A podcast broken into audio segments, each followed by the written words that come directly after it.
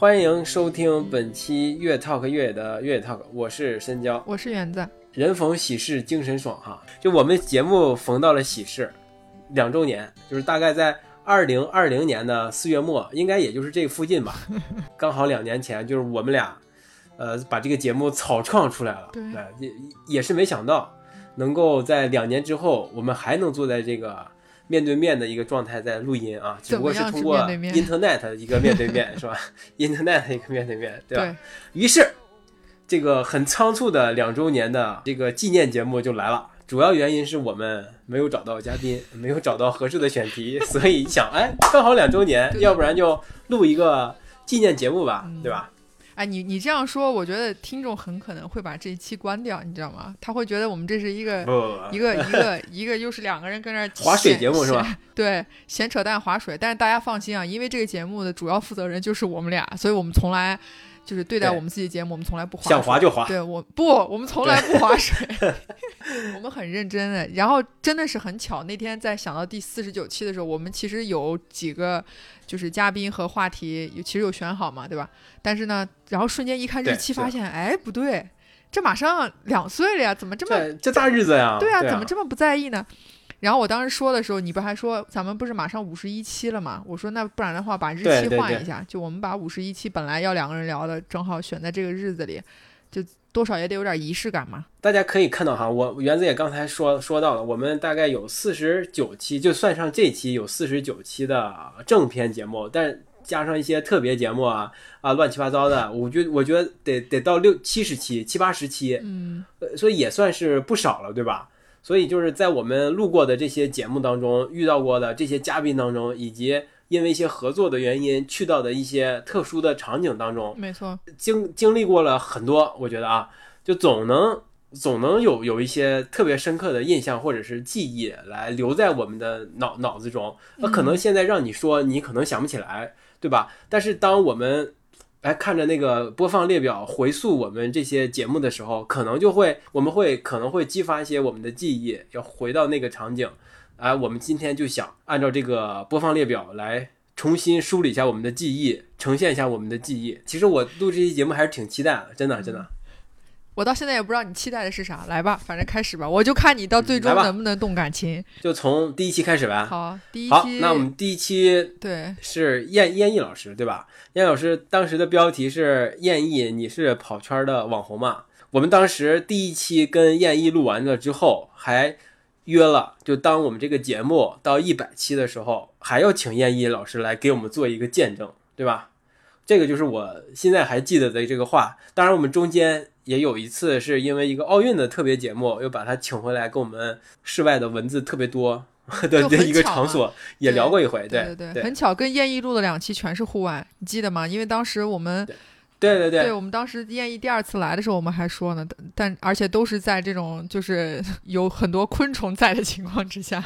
那第一期的第一期，当时我们在的场景也蛮蛮蛮什么的吧，蛮特别的。嗯，借朋友的一个四合院，对对吧？他是开店的嘛，开一个酒吧。反反正跟燕一老师还有一百期之约呢，所以咱们因为前两次跟燕一老师都是那种。要不就是在那种特别嘈杂的室外，要不就是在一个非常准备不不不完全的一个状态跟他聊。所以，我们第一百期，如果你能回到国内哈，我们必须得面对面的，在一个相对正规的录音棚里，来完整的给他一次播客录制体验。只要我只要我那个回国，一定拉着燕一在正经正经的录音棚里感受一下现场的这个氛围。对，然后第二期是莫诗琪，对。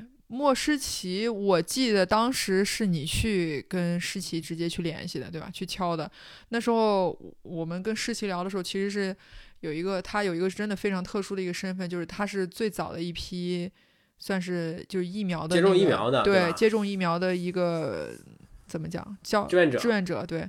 我们在就是一些新闻报道上，央视新闻嘛，还是什么，就看到这么一个人啊。我在想，哎，如能不能联系上呢？我就通过这个，我记得应该是通过微博吧，还是通过什么，就跟他联系上了，很很欣然的接受了我们的邀请。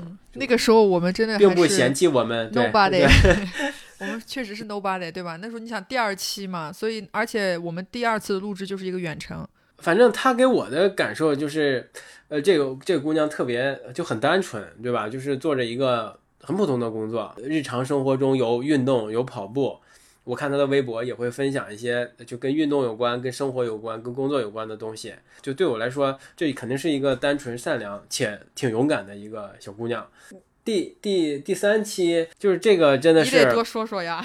但当时这是我我我我我找的嘉宾嘛，啊，她是台湾的姑娘，然后在北京是北大还是清华来着？她在读美术史的一个研究生，啊，然后这个姑娘是一个。咱们就说她是一个性少数群体，就把这个这个这这个这个姑娘请到我们节目中来聊一个有些网络网络上有一些讨论的。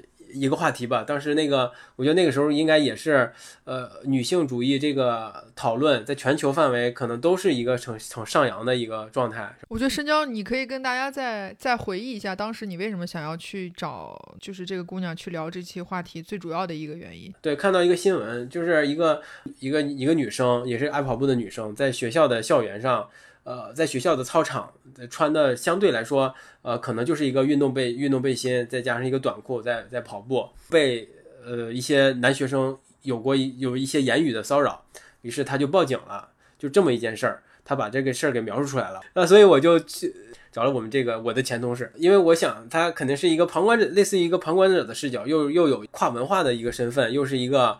呃，性取向呢有一个跟跟跟跟我起码跟你我不一样的这么一个身份，或许能聊聊出一些东西来。呃，我当时呃在准备这期节目以及开始跟他聊聊的时候，就非常的紧张，因为我不知道该怎么准备，以及刚当开始跟他录的时候，我也不知道该怎么聊。呃，提出的一些问题，我觉得在现在看来都不是很成立。但是这个过程当中呢，呃，首先一个呃这个女生。他在聊话题之前，他会去做一些小调查，周围的朋友啊，或者什么样的，这点对我来说很重要。我可能也会学习到他这种这种方法，就是然后在聊天的过程中，我应该是巨紧张吧，可能完全是由园子来撑场。我那一天那个感觉，其实我还挺紧张的。我紧张的原因是因为我觉得这个话题对于当时的我们来说，其实即便放到现在，我都觉得这个话题可能有点。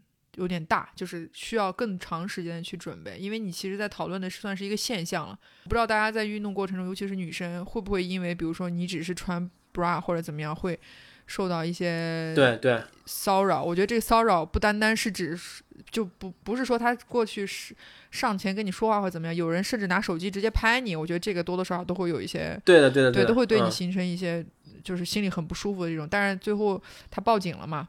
所以就说明这件事情可能真的是极其之不舒服，甚至于他可能都不是第一次遇见了。在聊天的过程当中就发现，呃，我们作为想要谈这个话题的一个发起人来说，其实对于当时我们就是做的并不充分，就是在准备上。嗯，你又是非常明显的在于，就是在这件事情上，其实你你心内心已经有了一个自己的理解，但是在。通过聊天过程当中，其实你是在推翻自己的一些，就是有一点就是站不住脚的。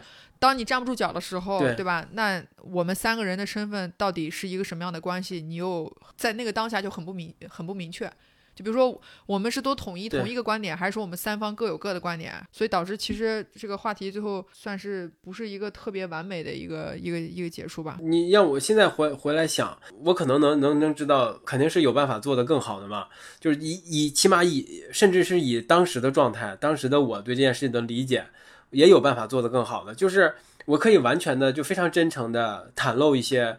我对这件事情的无知，或者是呃对这件事情的理解，当下的一些非常片面的理解，就完全袒露我自己。但当时你没有，你不敢，就只能说就是知道吧，就是那种模糊。我不知道，我不知道，当时我我没有那个意识，我就我总想自圆其说，但是其实没必要。就我完全就把把我真实的想法什么的都袒露出来就好了，对啊，包包袱还是在的。你你把你的疑问放出来，他把他的看法放出来，我把我的这种犹犹疑啊，呃想不清楚啊，就这些都都放出来，就放在一起，我觉得也是成立的。因为大家毕竟身份不同嘛，你你有你你你你的这个身份，我这个身份有他我这个身份，他有他的身份，对吧？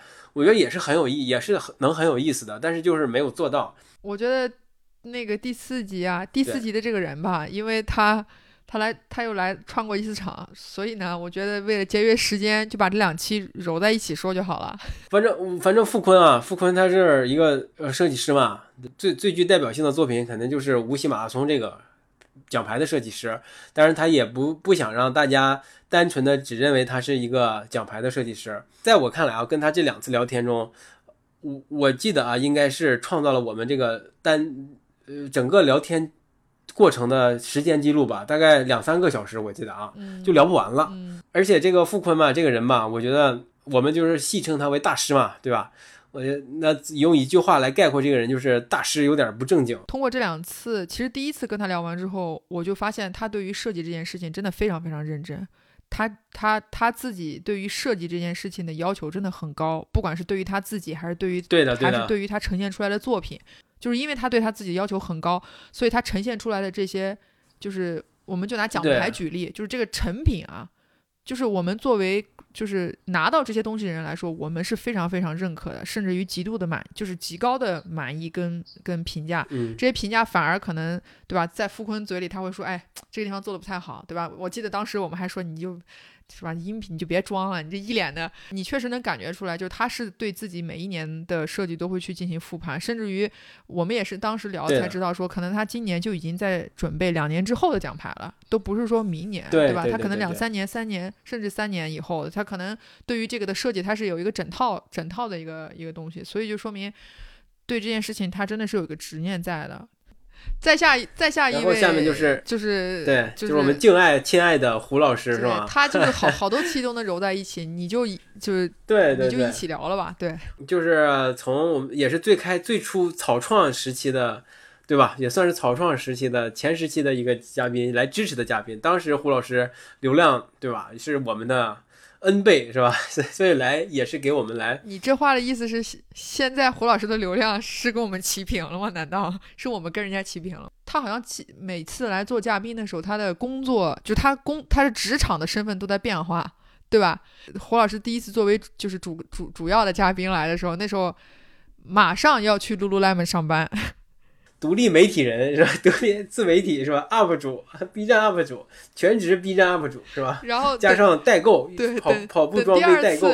对，第二次来聊的时候呢，胡老师，胡老师就是就是撸撸撸撸 lemon 的人了，撸撸 lemon 的店长？再等再等 第三次再来的时候呢，胡老师又不在撸撸 lemon 了。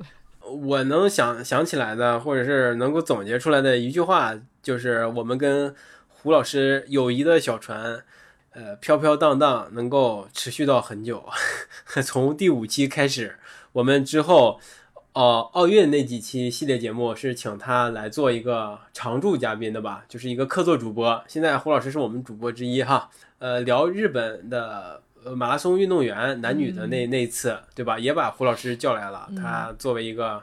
嘉宾嘛，或者是也是一个客座主播的身份。胡老师可能很多人认识他是因为对当时香根嘛，因为他也算是比较早，对对对，去去把香根在国内去做一些呈现出来，呈现出来，包括他自己也亲身当时也有参与过，就不是也有代代代卖代售过香根的相关的那个东西嘛。下一个就是是就是深交县对深交县老板在在有一个插曲，就是当我们在跟凡哥来聊的时候。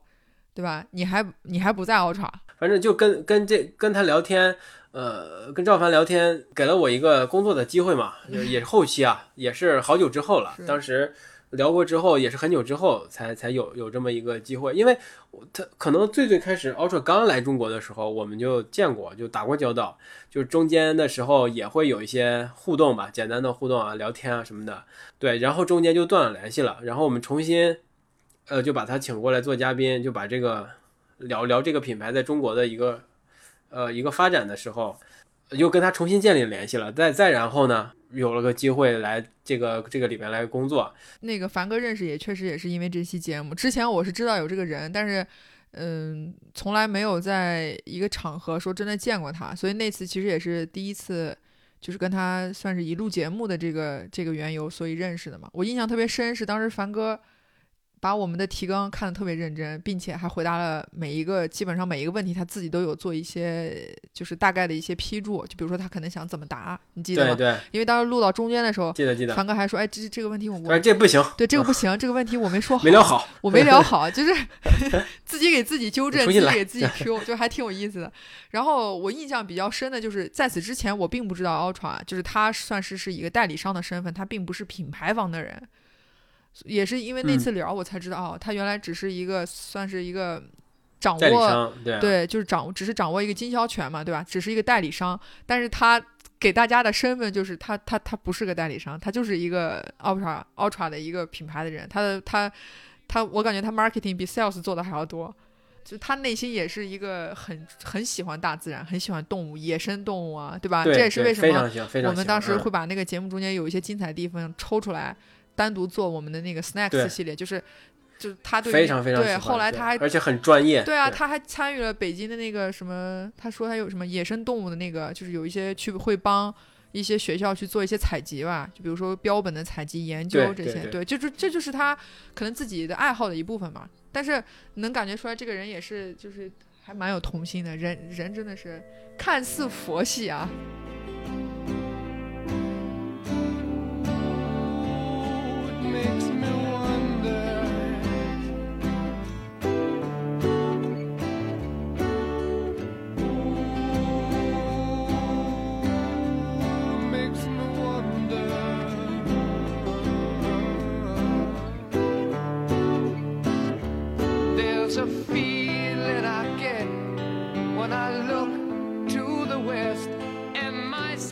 粉条这个，我也我也不知道为什么，我总称呼他叫叫他婶儿，我都忘了是这个称呼是从什么时候开始的了。呃，当然我们最开始的时候，也就是呃，还有还有另外一个朋友拉森，就是总总会时不时的呃约一下吃饭。那其实聊天的过程也都是聊当下的一些事儿，就是我们各自的当下的没见面这段时间各自经历了什么，现在的状态，总就聊这种事儿。但是呢，就是我们。把他请过来做节目呢，就是从另外一个维度，可能聊到了一些他生活之外的，我了本来了解他之外的这么一些一些事情，可能是我对他的认识，呃，会变得更更更丰富一点。我跟粉条比较比较熟了，对他的了解跟在节目上聊的其实不是没有没有差特别多，但是可能有一个让我觉得是。做完节目之后，可能是之前我没有注意观察，但现在可能注意观察到，发现就是粉条其实很喜欢在微博上嘛，他会每一天基本上他运动结束之后，他都会对当天的运动，包括今天发生的一些事情，会有一些很简很简单的话的一个总结。就也不是鸡汤，但就是他自己很真实的一个感受去分享给大家，但都是很积极的方向。我觉得这一点还是很好的。后来我我我有去他那个练的 CrossFit 那个馆里，有找过他几次嘛，跟他练过几次。因为那时候我们家狗还在的时候，就是还在北京的时候，因为我带我会带狗去他们馆里找他，就经常他们馆里的的那个朋友都说，你要想找粉条，不用去任何的地方，你打不着打不到打电话没接也不用怕，你直接来龙就来 Box。来那个 CrossFit 龙，他他一定会在前台，他他精神股东嘛，对他他对于这个 这项这项，对他对于运动的热爱和对于 CrossFit 这项运动的一个真正的就是发自内心的那种喜欢，就是已经印在他他 这张脸和他的骨子里了。接下来这一期呢，我觉得就得连在一起说了。因为对对对，这个是大概五期节目对吧？对，这个是我非常截止到目前，真的是我非常非常喜欢的一个合集，可以系列是吧？一个系列，对对对对。首先我很喜欢这个名字，就是叫声音纪录片，因为我觉得纪录片它跟声音就是分不开。就我们单单看纪录片这件事情，纪录片很少会有非常。绚丽的什么配音演员啊，什么这种，他就是真正的主人公的声音，可能偶尔会加一些旁白，所以我觉得声音纪录片，首先这个名字就特别好，再加上就是我们为我为什么对这个印象特别深，是因为这五集我们有具体这件事情，就是就是不同的人物的特色都在这个里面有，同时也是因为正好这这就是这一次就是这场崇礼幺六八，他是第一次把。跑步、体育的元素和音乐节结合在一起，又是一种完全在我们看，在我们看来就是两两个疯狂的群体就要碰撞在一起了。就以为他会碰撞，但是没有碰撞，没没碰成，是吧？全让那个 车给堵着了，对吧？这也是我们第一次自掏腰包外派现场。你深交，你可以说一下，就是你这个赛道。我跟你讲，我这个真的是让人印象深刻呀。在这个之前没有运动很久了，当时也没有想，呃，也想逃过去这个不上赛道的。这个命运啊，但是一想嘛，一聊一想，还是得上，对吧？你更，呃，会更真实一点，会更真切一点，能够抓住一些现场的东西，也是也是我们想要的嘛，对吧？就是我们在在在想这个该怎么呈现的时候，也是想要这个现场的和赛道上的真实的一个一个一个声音。那于是就硬着头皮上了，反正呃前前面十十几公里还很轻蛮轻松的啊，就是来来回回走走停停，还有一些跳跃什么之类的。就很轻松，但是当到二十呃二十公里之后，就感觉身体是处在一个比较崩溃的一个状态，就是越走越慢，越走越慢，越走越慢。本来计划可能四个小时就就就能回来，能够还去可以去终点做一些其他的，就是一起跟园子一起做一些其他的什么事情，但是完全回不来，就最后五个多小时好像才回来吧。第二个体验就是还还记得，就是我们在去的那个高铁上产生了严重的分歧，并。是并几乎闹掰了一次，是应该已经闹掰了吧？感觉，反正就是不是很愉快。对我们这个，呃，我当时的想法应该是，我就我我我其实当时就遇到了，都意识到了我自己有问题哈。就经过我们园子老师的提醒我和怒骂我之后，我当时可能就就觉得我自己有问题。注意你的用词哈，我我我在高铁上我可没有怒骂你。哎，我我我记得有这个事情，但是。原因跟过程，我是我是有点忘记了。我好像对这次匆匆，嗯，匆匆成型吧，我觉得应该是匆匆成型。呃呃，可能就比赛头开始几天嘛，我们才想啊，要不要跟崇礼做一个结合，是我们第一个契机嘛，就是靠热点蹭热点的一个契机，对吧？然后我们做出来，因为我们在去现场之前已经把那几期节目做出来了。呃，我当时的想法是，呃，跟你表达的是，呃，我们好像没有，并没有准备好要做这件事儿，而且，呃，做出了这几期也不是我特别满意的，就表现出来了一个非常消极的一个态度，就对我们做这件事情的意义产生了价值意义和价值产生了质疑。完了，你就当头棒喝，跟我说，呃呃，你如果你现在还要带着这样的想法来做这件事情了，那你是肯定百分之一万是这件事情。做出来肯定就没有意义了，而且做不好。因为但是你如果你能够摒弃这种想法，对啊，你摒弃这种想法，你还是带着一个积极的心态想把这件事情做好的，你还是有可能有机会把这件事情做的朝你的满意的方向去的。哎，我觉得这当时我就立刻就反反映到，呃，我是应该是这个想法是非常错的。呃，其实两年已经过去了哈，我可能还时不时的有这种被这种想法所困扰，但是我每每。呃，被这种想法所困扰的时候，我就想起了在高铁上的那个场景，呃，园子老师呃语重心长，并眼眼含怒气的对我说：“啊，你不能这样想，你应该，你应该保持一个积极的心态啊！”我觉得这个那次在高铁上的经历改变了我的人生，呃，对我以后的发展产生了积极正向的作用，我非常感谢。我我只能想说，就你你说这些话的时候。你说你但凡你把视频关了，我看不着你的脸，我也就信了。我这开着视频看你说这些话，我真的我有我我我想说，就是能说人话你就好好说，你别在这给我添油加醋的往上描。不不不，我当时的那个真的是起因跟结果我我忘记，但是我我很清楚的记得是。你看，对你来说，对你来说可能没有什么特别多的。呃，价值或什么，但是对我来说可能是非常重要的一次。对，因为因为那个当下，我你我现在就是你你刚刚那样一说，我能回忆起来为什么我那时候会比较，呃，就是有点不太高兴嘛。但我也我没有像深交说的什么怒骂你那种，因为毕竟你知道吧，高铁上大家还是要注重这个。因为当时你的心情也不好，我跟你讲。因为你在失业状态，对，那个时候我正好在失业状态，但是我就在想，既然我都在失业的状态，我都没有在想这件事情我做来有没有意义或者有没有准备，因为最重要的点是在于我们已经在高铁上了，对吧？我们已经在坐向驶向崇礼的路路上了。你现在就是在这个当下，你的 partner 跟你现在给我整这出，对你 partner 突然跟你说，哎呀，我我觉得我们做的这特草率，我们根本就没有必要做这件事，非常没有意义，就是种种。就是你已经在出发的路上，而且其实有一个细节，就是那时候崇礼，因为你想疫情的那个期间，这个比赛重新开始，非常非常的火，酒店是订不到的，对吧？这个当时我们都尝试找过，我好不容易找到了一个一个能住的地方，人家对方还没有要我的钱。就是意思就是说，你因为你们就住一晚嘛，就是也是从别人那边生巴巴给我们，就相当于是从赛事方，哎，不是赛事方，就是就是朋友那边要来了一间房间给我们，因为他们正好有人走。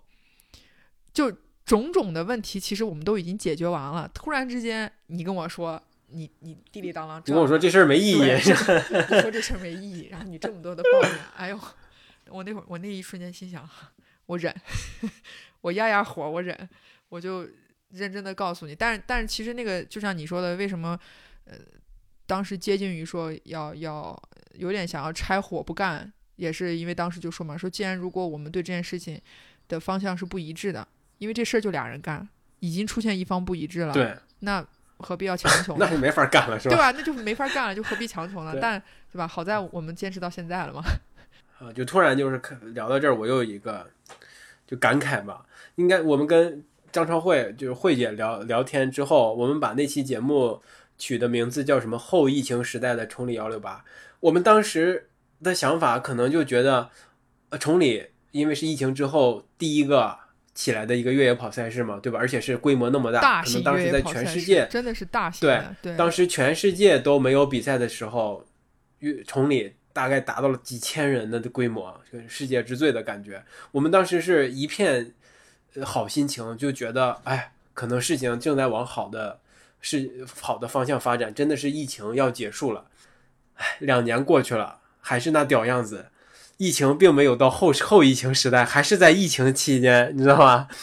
对，因为其实中间我们后期，嗯、应该是在上个月吧，其实有做过一个简单的回访跟慧姐，对吧？就是深交有列了几个问题，就是发给了慧姐，希望慧姐这边就是能给我们做一些现就今年崇礼幺六八的一些准备的状况等等。其实慧姐第一时间就答应了，而且她也非常开心，而且我记忆非常深，就她当时说一句话，她说我我跟她讲，我说特别感谢，她说不用谢园子，她说大家都是在为中国越野跑想要去做一点什么样的事情。我们一定就是你你们有什么需求，我们一定尽力配合。就其实这个让我觉得就很感动，就大家都是站在一个希望这件事情去好，对吧？没没有去对对，想一些可能其他比前参，就是很单纯的一个就是一个愿望，然后我们在为这个愿望去付出自己力所能及的一些呃一些事情，所以啊、也还是希望今年能够继续的按照他原来的计划能够顺利举办吧，就是嗯把这个愿望许在这里。殷切期望，对对对对。然后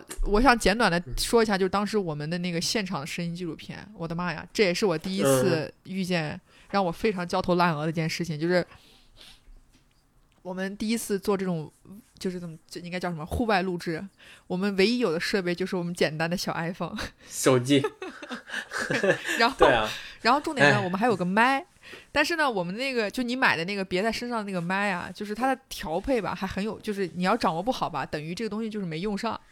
所以我记得我当时在，因为我被安排在起终点嘛，对吧？我在终点的时候呢，就是终点我就很希望能采访一些乐迷的朋友，结果谁想而知，这个没有这个音乐会的起点跟越野赛的终点，它是两个不一样的地方。我为什么对这件事情压力很大？就是我尝试从冰雪广场去当时迷笛音乐节的那个起点，对吧？因为是迷笛嘛，幸亏没去啊！啊我去了三回，就是我真的是专车派我上了三回，都半路被折回来，就是那个路已经堵到，就是你根本想象不到的那种。就是如果你现在下车你下车走也是一种方式，但是你不能把车弃在那儿，因为没有停车场，你不能把你的车停在大马路上，对吧？所以我就真的是尝试了三次，到第二天的早上返程回北京的时候，我其实都还没放弃。后来走就是往那个路上走的时候，发现又堵车了，最后就是还是放弃，就是回北京了。就对于这件事情，那时候我就觉得压力很大，就觉得没有完成任务。但是好在就是，呃，你你那边可能踩了一些内容，然后我在这我在终点又碰到一两个当时想要去。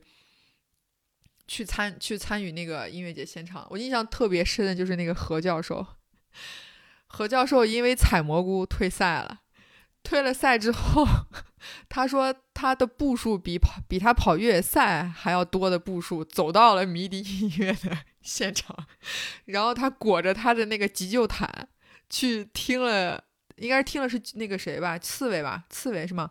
所以就你能感受到，虽然说大家有抱怨，这也能理解，正常对吧？因为你的赛事组织不给力或者各嗯方面的原因，嗯这个其实跟赛事方关系也不大，因为这个也牵扯到很多政府的，因为崇礼本来也就在修路，为冬奥在做准备，反正各方各样给你的。的前行增加了很多困难，所以当你到的那一刻的时候，你你你势必对这件事情的憧憬会很高，因为就是感觉是吧？我经历了九九八十一难，我最后还得不到真金，我天，那我为了什么呢？所以就感觉大家的期望值还是很高。但是，对于这种就是重能能有这种社交或者是大家能狂欢的这种机会，我能感受到，就任何人都不会愿意放弃。他即便有再多的抱怨，他一定还要想去享受那个当下。呃，我是当天完成了这个比赛之后，我就去了那个崇礼的现场嘛。对吧？就去了那个音乐节的现场，在那个路途的过程中，也是中途放弃了公交车、大巴，然后徒步走上去的。在中途，我遇到了一个乐迷，我应该是跟你跟你聊过。这个乐迷看起来，呃，有点呃神志似乎有点不太清晰的这么一个人，我猜可能是有一点精神的问题哈。但是他对，呃，各个。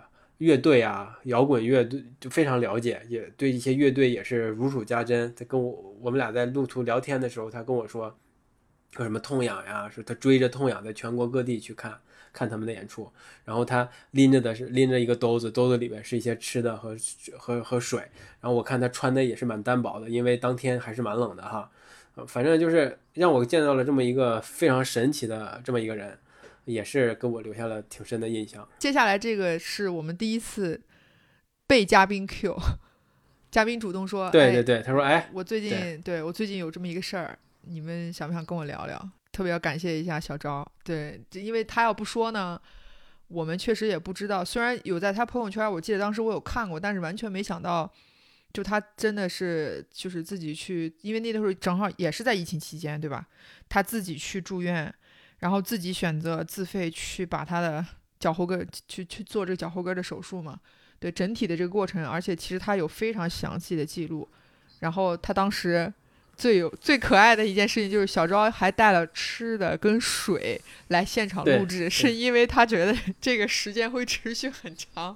小昭给我的感觉就是这个人嘛，真的是特认真哈，就无论做什么事儿，无论做，而且很。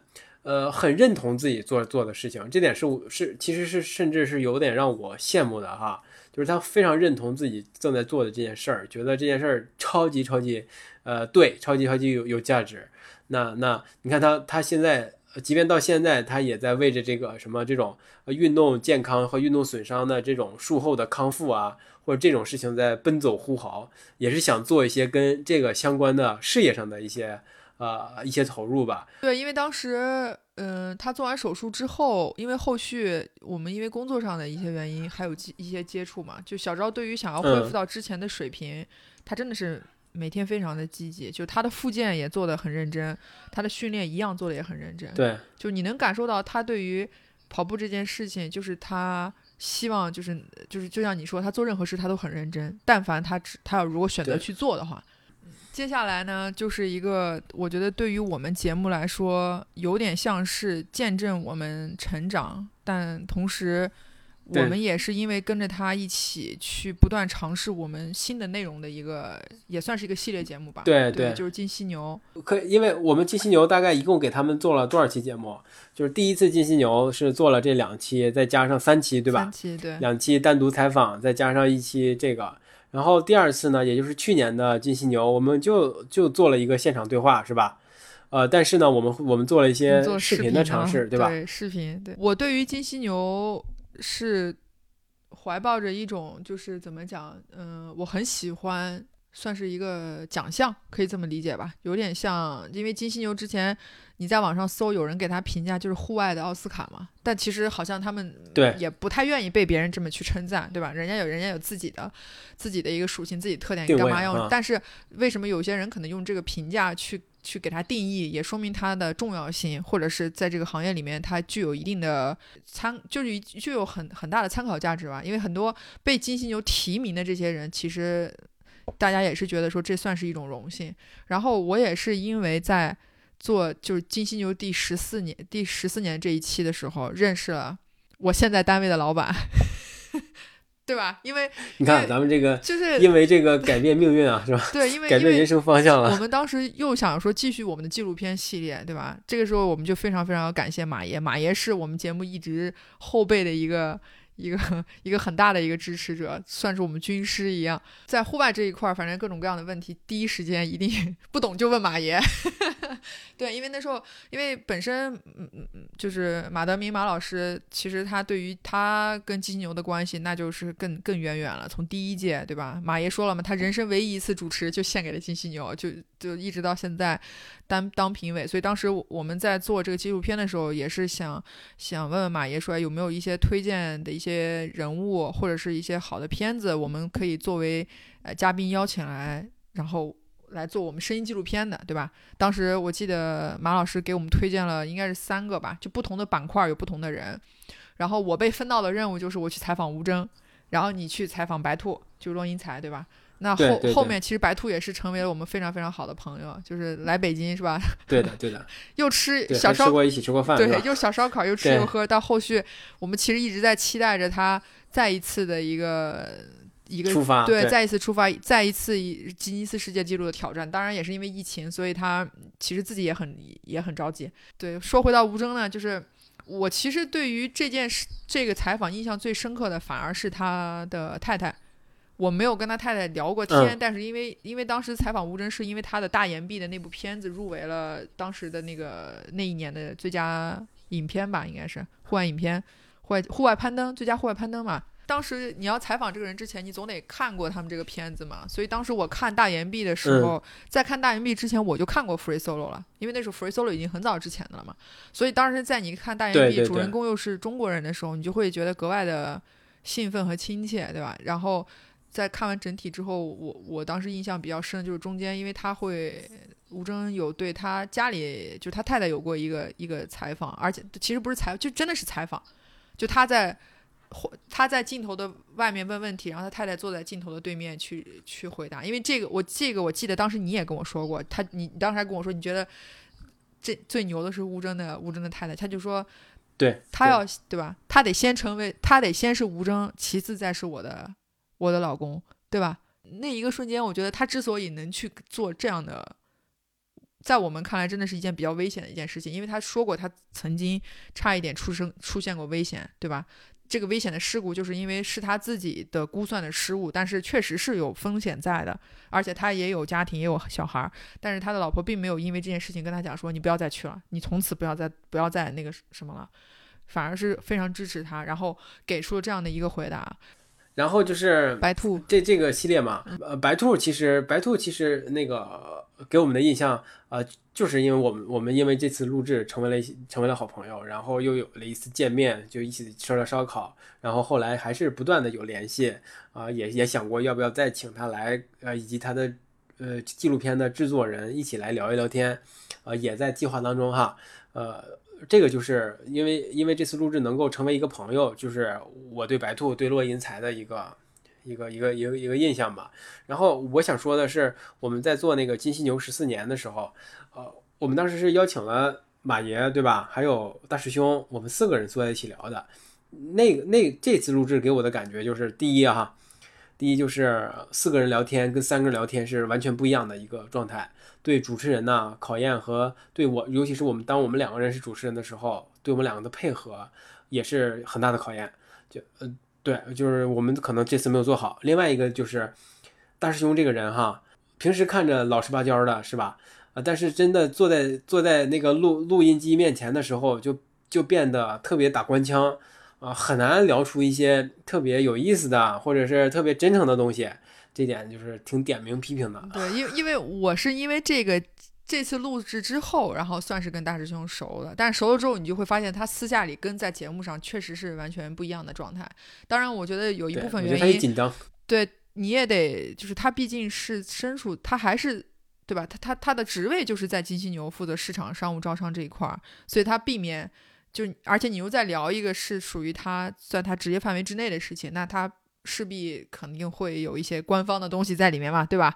我觉得大师兄没说招商电话是多少多少多少，请你扫我的什么什么码付款，这种话已经 很对得起我们了。不过这不重要，还是感谢大师兄能够三番五次来邀请我们参与到金犀牛这个，我觉得他也对我们来说还个反复给我们介绍嘉宾嘛。对吧？也反复跟我们介绍一些品牌合作的机会。对，所以这这也印证说明，就是刚才深交对大师兄的吐槽，真的是我们是非常好的朋友，所以才能在这么大庭广众之下对大师兄。但是也是因为我们做了金犀牛十四年，然后一直到去年嘛，对吧？去年我们去也是金犀牛第一次，对吧？他们说。走出了北京，对吧？真正走入到，也不知道真正走入户外，因为其实金犀牛的第十四年，他们也是去了户外，当时是在密云吧，对吧？但是这这是第一次金犀牛搬出北京，然后去到了内蒙古，对吧？的那个赤勒川是吧？对，赤勒川那个草那个大草原，很巧的就是赤勒川这个地方，在它还没火的时候，当时我去那里做过围棋比赛，所以对那个场地，对吧？这个我当时跟你说，还有熟人对我到那之后发现，哎呀，这这怎么都是熟人？这个就曾经的老板还是现在的老板，曾对吧？找找找曾经的人帮个忙，还曾经的人还在，就大家还没有离开，因为那都是一八一八年，你想想三年三年三四年之前了，那时候我们去做围棋赛事，然后我我是印象特别深的，就是说到就正好说到金星牛这第十五年吧，因为我们当时是决定说是以一个视频采访的形式。然后要坐在吃了穿这个大草原之下，对吧？然后我们虽然俩人，但是我们也准备了不同的机位，当然最后就呈现了一个机位啊。就赶巧了，限于器材，对吧？也赶巧那天正好下雨，那只有一台机器呢，稍微能扛点水，防点水。那那一台估计被水泡完就不太行了。所以就在那个时候，在那个场景之下，但是我非常喜欢那种状态，因为我觉得它非常的原始，就很真实。嘉宾也并不会觉得。好像很简陋或怎么样，反而反而有些嘉宾来，当时来接受采访的时候还说：“哦，你们这个感觉很好啊，就是很就是很朋友的那种聊天的那种形式。”然后，对，还得再感谢一下马爷给我们帮我们敲嘉宾，对，突然间现场拉嘉宾是吧？现场拉人，突然间这个人来了，那个人来了，对，马爷一直帮我们找各种各样的嘉宾。然后那时候我们当时在最后，我们也把这个视频的形式就呈现出了一个音频的合集嘛。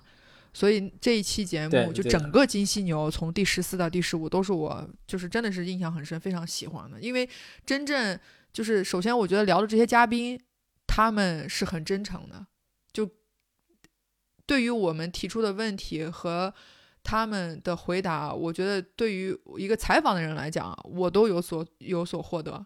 所以我相信听过的人一定对这这个中间也能得到他们。可能感兴趣或者想要的点，再一个就是，我觉得户外户外的户外人或者说爱运动的人，他们身上都会有一个共同的一个魅力，就是当你再去跟他聊户外啊或者聊运动这件事情的时候，哇，他真的是毫无保留的想要告诉你，甚至于就是 就是就想让就想拉你入坑。反正嗯，那次我还是挺满意的哈，就是第十五期我们出了那几个视频，我觉得还是挺挺好的，会有有能聊出来一些有意思的东西，以及就是最后呈现出来那个感觉，对我来说也是我比较符合我预期的哈，啊，总之还是不错的。然后就是嗯，我们这个传统异能，嗯，十一期的时候对吧？我们当时在设计这个我们这个环节的时候，就呃就设设置了是。我每逢一嘛，十一、二十一就开开始这个面对面的一个聊天，就是保留节目嘛。我们当时想的是要树立我们的人设，就是让 让我们的观听众更了解我们，所以我们要有这么一个是面对面，是是一个相互的聊天，而不是采访嘉宾让嘉宾主输出，就是我们来主输出。那呃，所以就有了第十第十一期这么一个节目，是我们第一次两个人录这个节目。我为什么会起这个名字呢？叫“为爱发电”这个，因为我觉得这个名字现在特别打脸。你现在要问我们做播客是不是为爱发电？我说是，依然不是。我觉得我依然不是哈。呃，因为你看前面我们已经做了得有十几期节目了，也我有总也会把这个放到朋友圈里面供大家欣赏。反正有朋友就呃就是在在我的这个留朋友圈的这个。动态下面就留言说：“哎，你们还在什么为爱发电呢？”当然，我不觉得这是一个有恶意的一个，或者是嘲讽的带这么一个态度哈，就是可能是想想咨询一下我们，呃，这个现在的这个节目的发展状况。所以我就是在这期节目里面严重的表达了我的观点，就是我们做这个播客其实不单纯只是为爱发电，就可能还是有一些野心，希望它能够让更多的人听见，对吧？就而不不只是呃。变成一个最终成为一个自说自话，在小圈子里面那种，当然那种也很好，也成立哈。但是更多的，我们还是想让他为更多的人听见。挺好的，就是我们一直到我们后来二十一、三十一，其实都有嘛，对吧？都是我们两个人，就是风衣有这么一个形式。但是好就好在，其实我们每一次形式都在变的。就就我我们可能第一次是对吧？各自准备问题，相互都不准备，就是现场 Q，或者是同样的问题相互答。我觉得这都是一个让我们之间增进了解的同时，也是让用户可能知道，哎，这主播是什么什什么性格，对吧？对对吧？就比如说，哎，知道深交总是总是结巴啊，嗯呐嗯呐嗯呐嗯呐，东北人东北口音呐等等的这种，就是都是拉近拉近我们之间的距离吧。所以我觉得这个这个形式还会继续保留。嗯，然后就是下面这个，我们 HTC 的赛赛事总监，前赛事总监张成龙，对吧？前赛事总监张这里我们一定要那个音频 Q 一下，非常感谢 Grace 给我们介绍那个龙哥，因为当时对对对对吧？Grace 当时跟我说，哎，园子给你们。提供一个比较好的一个嘉宾啊，一个 Grace 也是我们节目的重重要的那个叫什么顾问之一，给我们介绍了很多的嘉宾，也帮我们宣传了我们的节目。对，因为当时也很巧，我们在跟就是龙哥张成龙张总张总，现在应该叫张总了。当时在聊的时候呢，张老板他他也正好在处于离开还是不离开的这个过渡期间。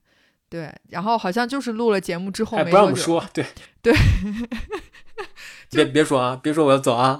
就录节目的中中间这个这个过程当中，他就对吧？就就就去了。然后还还有一个最有意思的插曲，就是 Grace 当时跟我说，说这个跟张总录节目，让我得准备一点酒，是吧？这个这样这样聊起来才能那个。那但是因为我们我们原来那时候录制的时候，其实都是在深交。那个前公司的会议室里，哎，这个时候也得感谢一下你的前东家，一直把会议室给我们，就是租让让我们来借用。杜老板，所以都是中午的时间。感谢知行合一。所以也是中午的时间。当 Darren 来了之后，看见我们准备好啤酒的时候，他也非常之惊讶，就是大中午就上来开车来的，对吧？对 我开车来的，你这中午就上酒了吗？后来人家还去 Seven Eleven 自己买了点吃的和水果，你记得吗？对，为什么我印象这么深是？是是因为最后深交买的剩所有的啤酒是让我拎回家了，但是，呃，也通过那一次的聊天，让我们了解到说，哎，HTC 就是岳山向海这个赛事，它真的可能不应该用赛事去去去称赞它，可能更多的就像是一个就好朋友之间的这种一种，就是以运动来来 party 啊，或者是。来重新就是大家连接一下的这种，或者比拼一下的这种一个一个特别好的一个一个场所吧。对对我来说，H H T C，因为我个人也参参与过一次嘛，就是参与过之后给我的感觉就是，哦，确实你如果跟你的非常好的、非常要紧的朋友一起去参加这一场比赛，就在这个呃连续多少公里、连续多长时间。呃，共同完成一场接力赛，感觉应该是非常棒的哈。当然了，如果你是跟你不是特别熟悉的朋友，呃，一起来这么一场呃活动的话，呃，体验可能不是很完美哈。呃，这个我就实话实说了，对对对。呃，另外一个就是我们回想，突然让我想起了一个点，回想我们当时就在知行合一这个办公室里边，作为我们的录制场景的时候，我我们很奇怪的就是每次约时间都是约十一点。啊，一个是考虑到你，因为你家在距离非常远的地儿，是非常周折的啊，甚至要两个小时来还也不是很方便，所以我们每次约都是约到十一点。那十一点呢，正好是你说是他他是饭点儿吧，他也他还没到。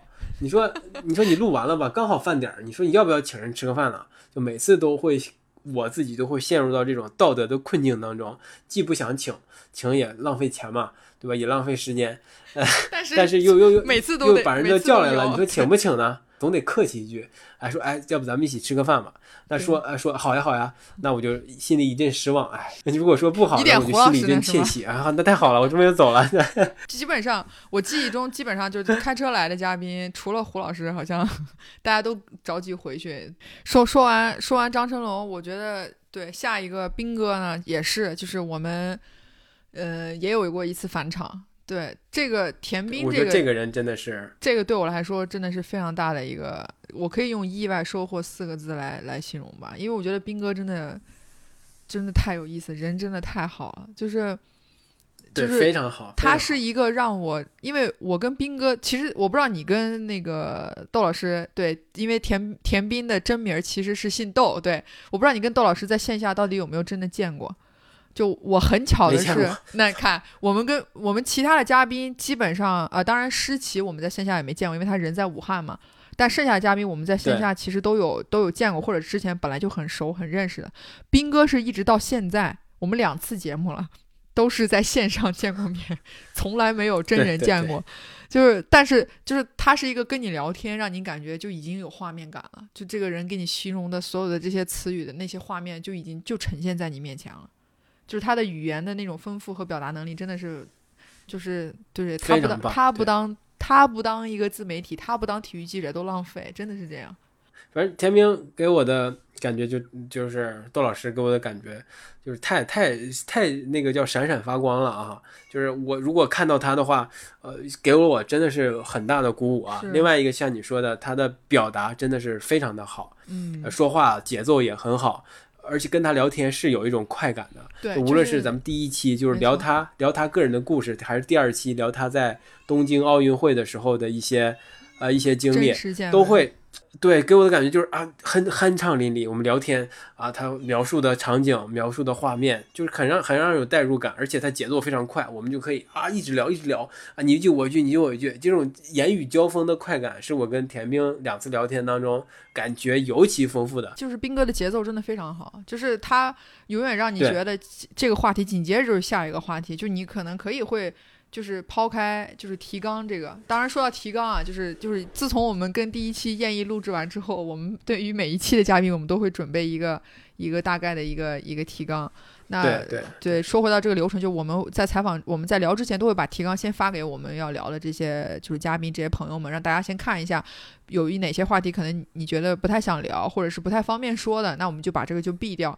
但是我们并不是说完全是就是依照这个提纲，哎，一一个一个一个这样聊，就中间肯定会有一些，呃，穿插的一些内容嘛，就根据你的回答或者你你想聊的一些内容。所以其实斌哥是一个基本上我们不用去照着那个方向去聊的，因为他总会有对对对很多很很其他的东西去触发我们想要继续聊的这种这种愿望，所以。反而我觉得跟斌哥就是还是没太够，总会总会还会有再感觉还有机会再聊聊，对对对，就是很爱跟他聊天，这个是给我们的感觉。接下来就是 AED，也是我我认识的，对我是认识的一个人，因为当因为 AED 对我们跑马拉松的，尤其是你之前有过做比赛经历的人来说，其实都是一个非常重要的东西，因为他在关键的时候能够救人命嘛，所以我们就想请一个呃专家来聊一聊。呃，我曾经因为我曾经上过张老师张元春老师的一个线下的一个体验课，就是教你怎么使用 AED，呃，做一些基本的急救知识，所以我就想把他请过来跟我们聊一聊。呃，张老师也是一个，反正也吃饭了，张老师。我反正没吃，你俩吃对吧？我当时没在，我有事儿我就走了。反正也是挺愉快的一个一次聊天嘛，因为张老师真的是太专业了，因为他有十年的这种直接的急诊的救护的经验哈。那真的是见识过无数的案例和救过无数的人，他给我们一个非常惊人的一个数据，是大绝大多数他都没救过来。他他说他成功的案例可能就有一次，剩下的所有的急救出任务从来没有把人救回来过。我觉得那这种经历下来，可能也是他转行的一个比较重要的原因。那你投入到那个真的是急救的环节当中，可能把人救回来的几率并不是很大。那你现在现在做的就是一个普及嘛，一个教育，一个。呃，传播的工作，那这个时候可能哈就防患于未然，让心脏骤停这个现象不经常出现，这个是一个点。然后就是推广 AED 的在公共场所的一个呃一个一个落地一个布置，这又是一点。另外一个就是教大家怎么使用 AED，这又是一个点。那。把这三点做好了，可能最后一步不需要医生出场的时候，就能够降低这种心脏骤停导致的猝死事件的发生。我觉得他做这件事情，可能就真的是跟之前的那个十年的一个经历有关系，真的是给了我们一个全新的认知吧。因为我相信，现在北京地铁应该应该是看到很多有已经有很多 AED 了，但是我相信绝大多数大多人其实还是不太知道这东西要怎么用。可能还会觉得，对吧？就是增添了一个摆设嘛。所以张老师的工作还是要继续的进行下去。再接下来呢，就又是一个我们关系比较好的大师是吧？对，又叫 master 是吧？我跟他比较熟，就就是我们最可爱的饼干老师，对吧？微博名称半袋饼干，也不知道为什么大家最后把半袋省了，就一直管他叫饼干。绝少数的人知道饼干的真名叫什么，因为我们当时找他聊这个户外运动摄影师。这件事情的时候呢，其实也蛮意外的，因为这个标题其实就已经让我们很意外了。他给出来的其实是一个劝退的指南，并不是让你觉得这是一个高收，这是一个高收入、频率非常高，对吧？或者是一个特别光鲜的一个一个工作，然后反而是让你真正的能感受到，就类似像红牛那种非常极端的照片。对于摄影师来说，也一样是一个非常危险的一个处境，可能才能抓拍到这样的东西。我们在跟他聊的这个之前吧，正好也是出现了一个，呃，在可能我们户外或者越野圈一个比较比较大的一个事故，就是我我们失去了一个非常好的一个摄影师。所以其实，在那个时候，在跟饼干聊的时候，其实也没想到，正好对吧？就是这个时间就就赶上了，所以那个时候就是他也给了我们。给出一些，就是比如说，为什么可能他能，就他作为摄影师来说，他是怎么理解一张好的户外的照片，或者是怎么去拍一个好的户外的照片？就是其实饼干也有，饼干也有很多他自己的认识跟理解，包括他为什么他的照片可能辨识度这么高，就大家一看啊，你底下可能都不用去 tag 这个摄影师是谁，你能猜得出来，对吧？八九不离十就知道这是这是对，这是饼干。再再就是可能他说了一句。用我们另外一个朋友牙哥的话说，就是饼干说出一个非常装的一句话，就是，但但这并不是啊他一直在说这句话，就是人生的四件事儿，就是爱、音乐、艺术和失去。就是你后来跟他比较熟，如果或者是看他日常的生活的话，你真的能感受到，呃，他一直是在去，可能就是在体验，在失去是吗？在实践这件事情，就他每一他他是每一天都让这一天过得非常精彩，他是停不下来的，就一定要在户在在在外面的某一项运动当中，他才能觉得今天这一天可能过的是比较适他。饼饼干给我的感觉就是哈，嗯，就是应该我们在这个呃这个聊天的过程当中也提到过一个细节，就是是是他在他在应该是在香港拍摄某场比赛的时候，差点被被车碾过去，对吧？那给我的感觉就是，这个户外摄影，对户外摄影师这个这个行业真的是挺危险的。对，就是在能见到一些雄壮美丽的风景之之外呢，可能也会要经历一些呃，我们可能日常生活中遇不到的一些危险。就像类似的刚才那个被车碾过去，他做这件事情可能大部分原因真的是出于热爱啊，并不是因为赚钱。因为他跟我们说过，他他算是在这个圈里面跟品牌关系蛮好的啊，混得蛮不错的。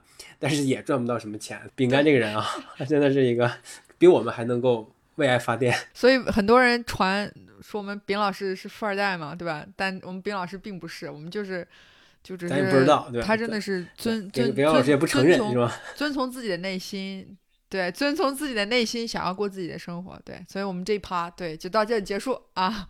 接下来第十六期其实也算是我们继金犀牛之后，然后同一时间。那个出差对吧？我们到了上海，对对对，然后去真的是，一我觉得这一期也是就是让大家知道越野 talk 是一个聊各各种体育项目的一个一个一个一个音频的一个节目，不是说完全只 focus 在越野、户外、马拉松、跑步，对吧？因为呢，我们第十六期的嘉宾就是我们特别可爱的大猫。就是全甲格斗，我我首先要说一件事情，我我当我听见大猫说话的时候，我都惊呆了。大猫的声音真的特别的温柔，跟他的温柔细腻是吗？对，跟他的体型，因为大猫非常高，跟他的体型和他干着全甲格斗这件事儿，形成了非常鲜明的对比。我还我还记得哈，就是呃，在上海我们出差，然后应该是晚上。然后到了一个你你你你住的酒店，对吧？在酒店，我们把对把大猫从他的刚下班给他叫到了那个酒店。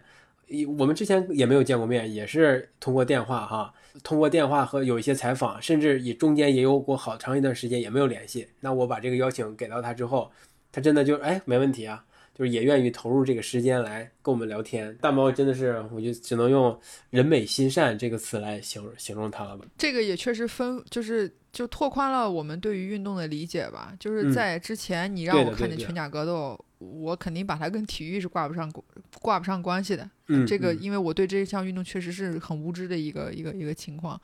然后，而且他们又需要是全副武装嘛。就可能猛的一看，你会觉得，哎，这是不是在 cosplay 啊什么？因为其实当当天聊的时候，我也提出过这种问题，因为我确实是不知道。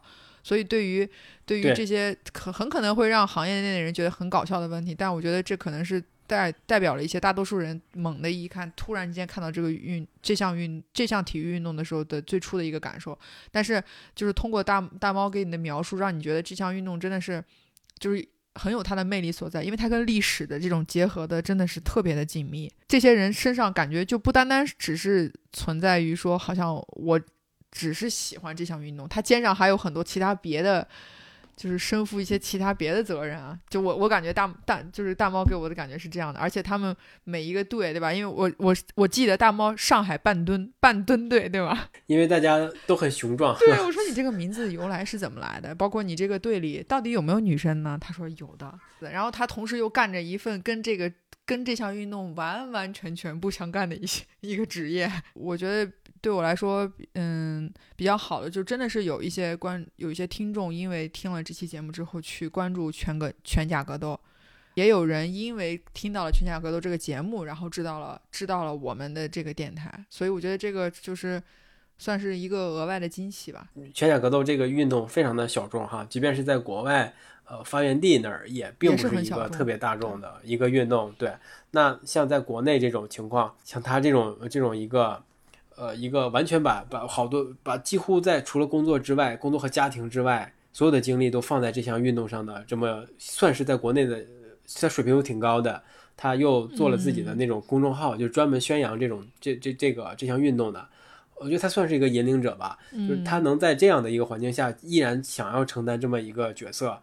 其实是非常难能可贵的哈，真的能侧面表现出他这个人对这项运动，可能是真的是找到了一个真爱吧。接下来这一位呢，就是他不他他不止为就是他不止为爱发电嘛，他还还他还为爱还得做做一些做一些吃的，然后特别巧的就是我们最大的一次，呃，算是音频事故吗？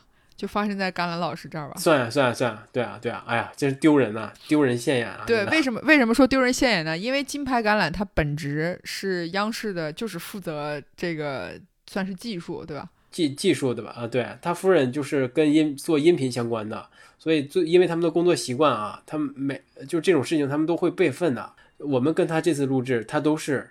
呃，录两录两轨，录两个的，就是有一个是正式录的，另外一个做备份的。居然我们做了十二十期的人都没有这样的意识，我我一直有哈，但是一直没有付诸实践。我一直有这样的意识，所以特别应该备份，应该备份，应该保存，应该 Control S。对，特别感谢甘甘兰老师不嫌弃我们，不我们。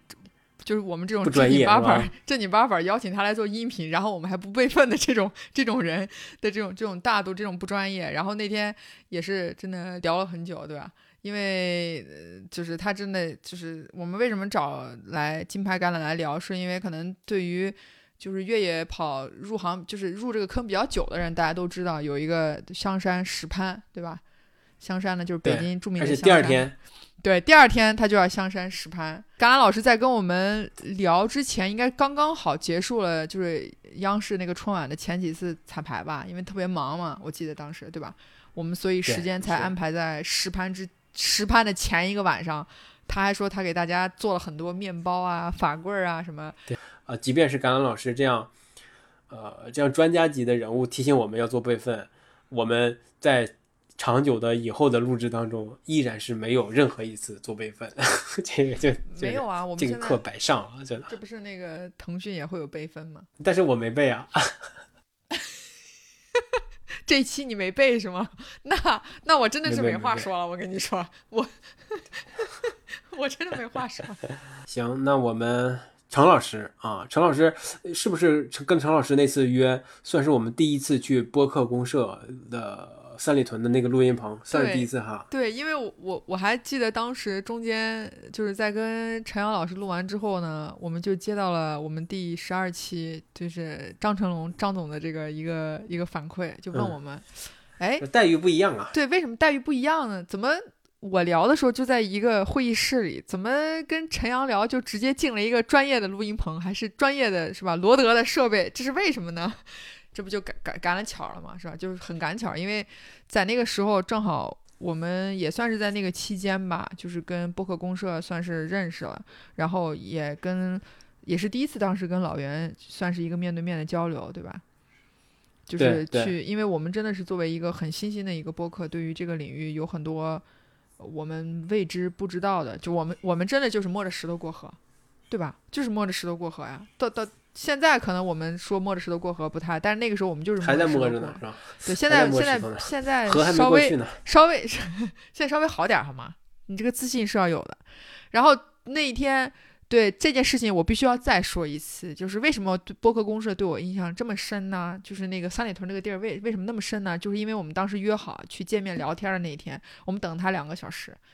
最终我们才跟他聊上，所以才会才会有了后面这么长久的，跟皇上似的，对，这么这么长久的，跟皇上似的，对吧？对，等待约见，对。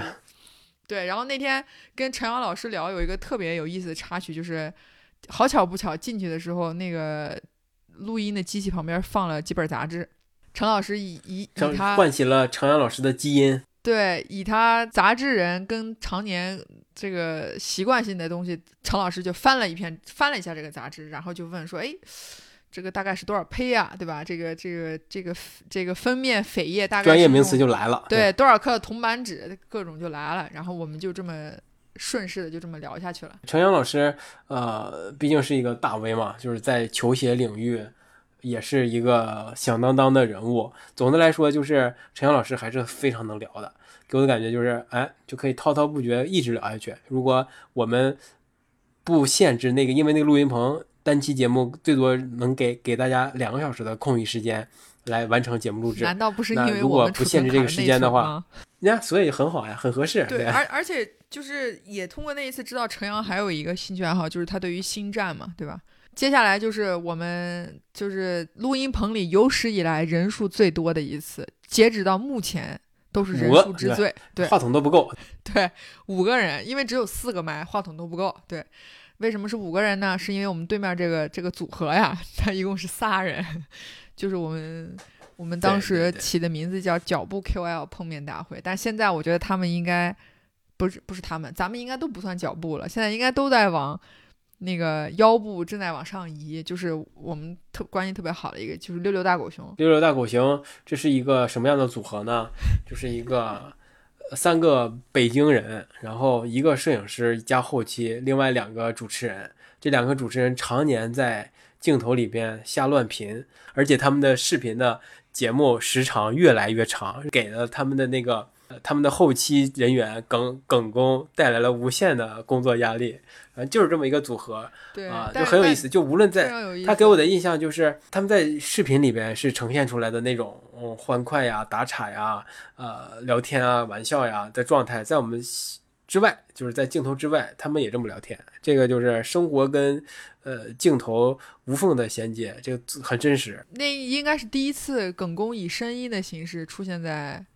是的，是的，大大大众的面前吧，我相信六六大狗熊的粉丝可能也会有极少数的人去听。后来他都出镜了，对，后来耿恭现耿恭现在已经陆续的出现在了，对对对。在那个时候，耿公还没出镜，而且我我记得印象特别深，就是因为我们当时是在三里屯那个叫红狗，对吧？我终于没没说错人家的名字。对对对对，红狗其实那是一个酒吧，但是呢，酒吧白天人家也也没人营业，所以我们基本上都是白天在录制，在那个极小的空间里，耿工还得去拍一些镜头，因为后续，因为当时那一期节目《六大狗熊》其实也出了一期视频，就我们到现在还有一个群，我们那个群叫新年第一期，对吧？到现在那个群里面还在，我们一直非常持续的活跃。那群里就是还是我们这五个人，就各种各种去去去，就是我们脚步 KOL 去聊一些，对吧？怎么能让我们涨粉啊？怎么能 怎么能让我们相互之间给对方就是增增加点新的流量啊？等等这种各种各样的方式方法。但对但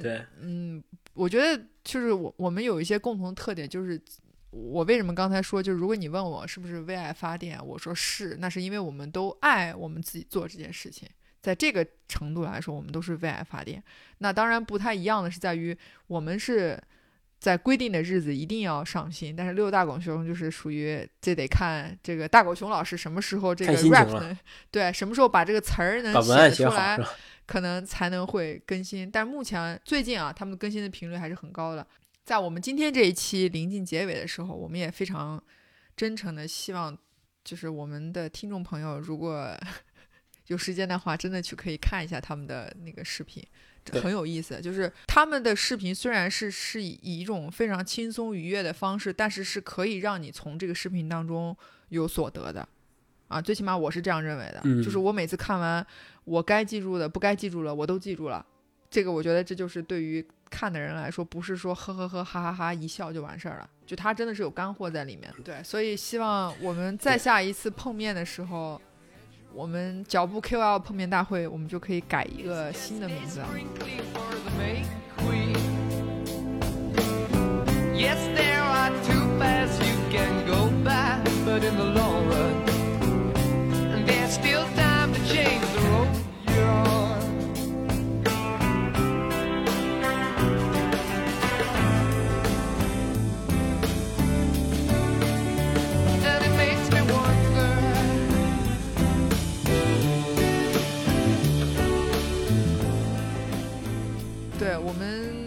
节目呢有点太多，所以我们发现，如果我们挨个回顾呢，可能得需要两期节目。对，真的是，你看，啊，不过我们现录到现在啊，大概也快俩小时了，我就在想哈，就是当我们录到一千期的时候，还能不能这样的回顾呢？就很难了哈。所以这个，对，就我们就分，我跟园子紧急会议决定，就就我们可能要分成两期来回顾我们的这些节目。其实实在是有太多的记忆啊。细节呀和情感在我们聊天的过程当中涌现了出来，让我们收不住，对吧？简简简单的回顾了十几期之之后，不到二十期就已经将近两个小时了。那我们决定今天就到这了，对。是我我我也真的很真诚的希望能够听到这一期节目的新的朋友们，就是如果你对某一期比较感兴趣的话，可以去回听一下。因为我们其实每一期节目真的都是很用心的在做，没有什么废话，都是，呃，对，我们相信你听完是在这个当中能有一些启发或者比较喜欢的地方，就不会浪费你的时间，只要你愿意听的话，所以希望你一定要去听一听喽。好的，行，那我们就下期再见，好吧？大家晚安喽，拜拜。